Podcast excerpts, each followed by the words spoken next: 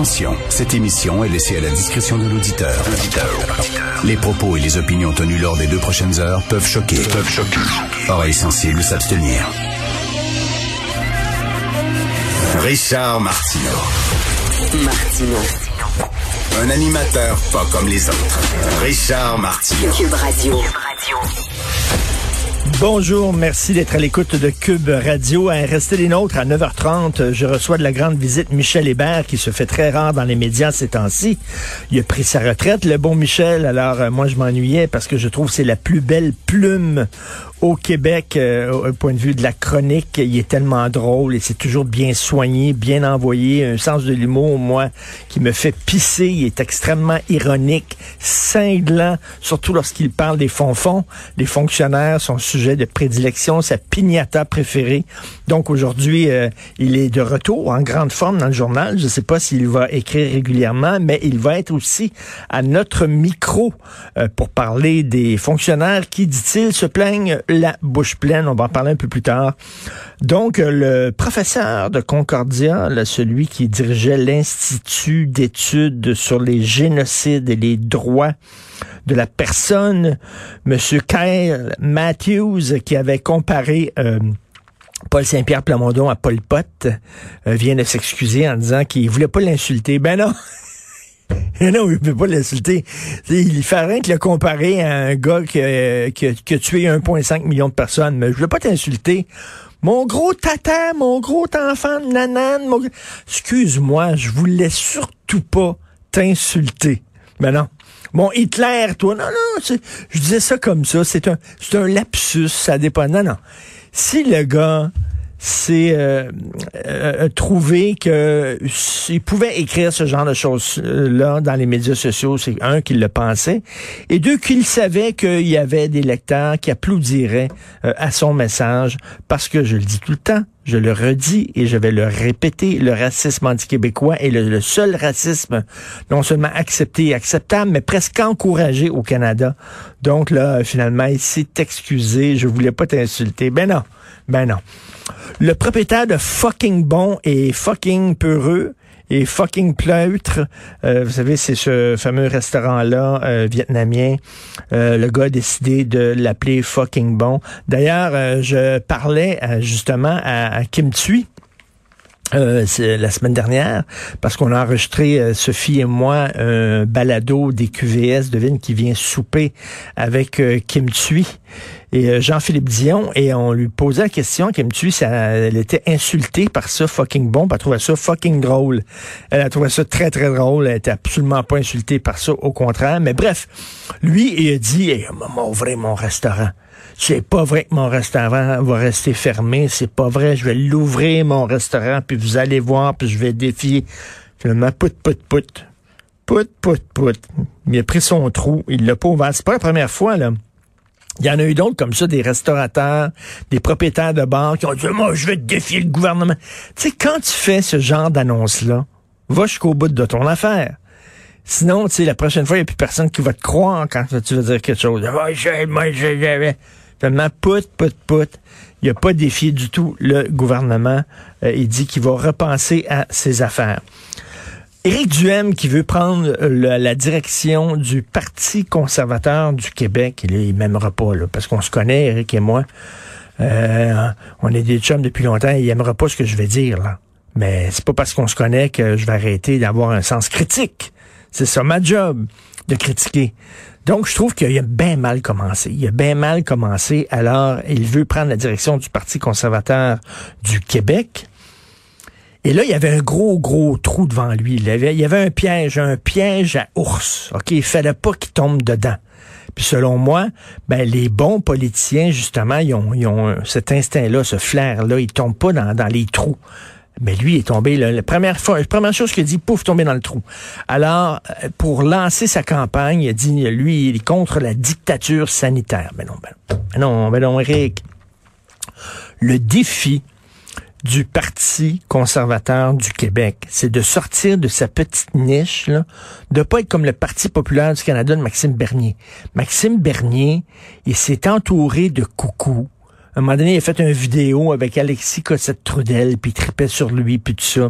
Il s'est peinturé dans le coin, et maintenant, ben, il est plus capable de sortir du trou qu'il a creusé lui-même. C'est comme, il a, tout à, attiré tous les coucous avec lui. Puis là, ben, c'est très difficile de le prendre au sérieux. Alors, Éric Duhem aurait dû dire, regardez, la crise sanitaire actuelle montre à quel point notre système de santé est fragile. Donc, à quel point peut-être qu'il faut ouvrir les portes ou priver dans le système de santé. faut réfléchir à notre système de santé, etc. Ça, ça aurait été bon. Mais non, il s'en prend à la dictature sanitaire. Alors, comment, la dictature sanitaire? Comment, Eric, s'il vous plaît, là, on demande aux gens de respecter une distanciation sociale, puis de porter un masque. Maudit bordel, c'est-tu le bout du bout de la merde, ça? On n'est pas, on n'est pas le pays le plus sévère. Il y a, y, y a, des pays, il y a des nations, ils ont des couvre-feux, les écoles sont fermées. C'est quand même assez slack. Là. François Legault vient de dire, ben oui, vous allez pouvoir célébrer à Noël, puis tout ça. Bon, il a ouvert la porte. Dictature sanitaire. Alors là, t'as tous les coucous, toute la gang qui ont dansé à Rosemère, tous les coucous anti-masques, complotistes qui vont tous dire, ça, c'est notre Amérique du M. Ça, c'est... Puis là, tu vas être pogné avec des gens que tu veux pas nécessairement avoir comme amis. Faut choisir sa gang aussi, là. Il va être pogné avec des gens, là, tous les coucous vont dire, ça, c'est notre homme. Alors qu'il aurait pu dire au contraire, non, non, il aurait pu avoir un discours qui aurait vraiment touché l'ensemble des Québécois. Regardez le système de santé, il est fragile, ça n'a pas de sens, puis. Les CHSLD, la façon dont les vieux sont morts là-dedans, c'est le maillon faible de notre système de santé. Faut le revoir, faut réfléchir à ça. Eh non. Tombe dans le trou. Pouf. Alors, euh, là, il va, se ramasser avec une clientèle qui veut pas nécessairement.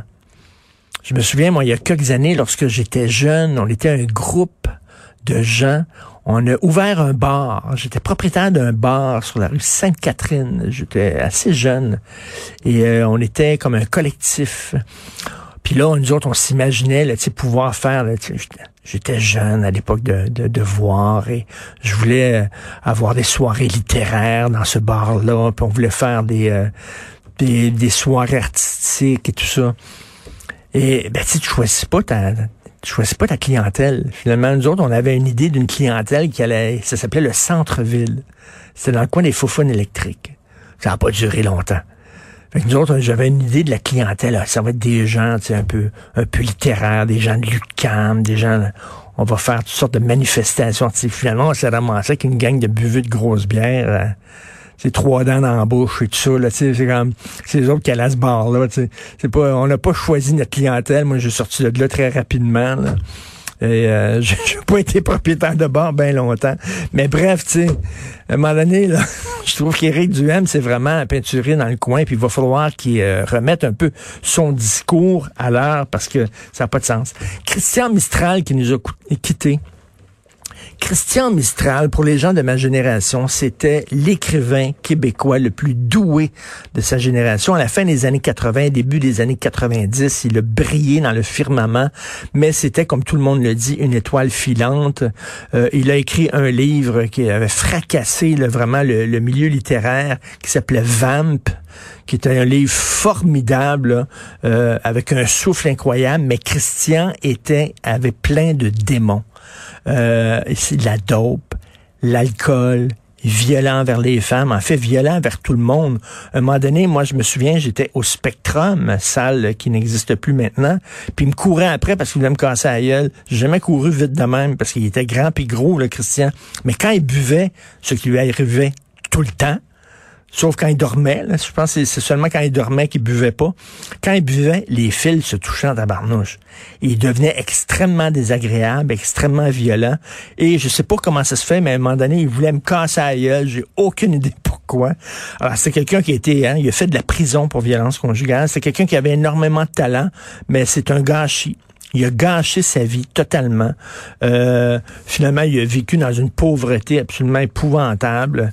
Euh, il n'a pas eu la carrière qu'il aurait méritée, mais c'était lui-même. Il s'est saboté. Et je pense a trippé, là, il, est tombé dans le mythe, vous savez, l'artiste maudit.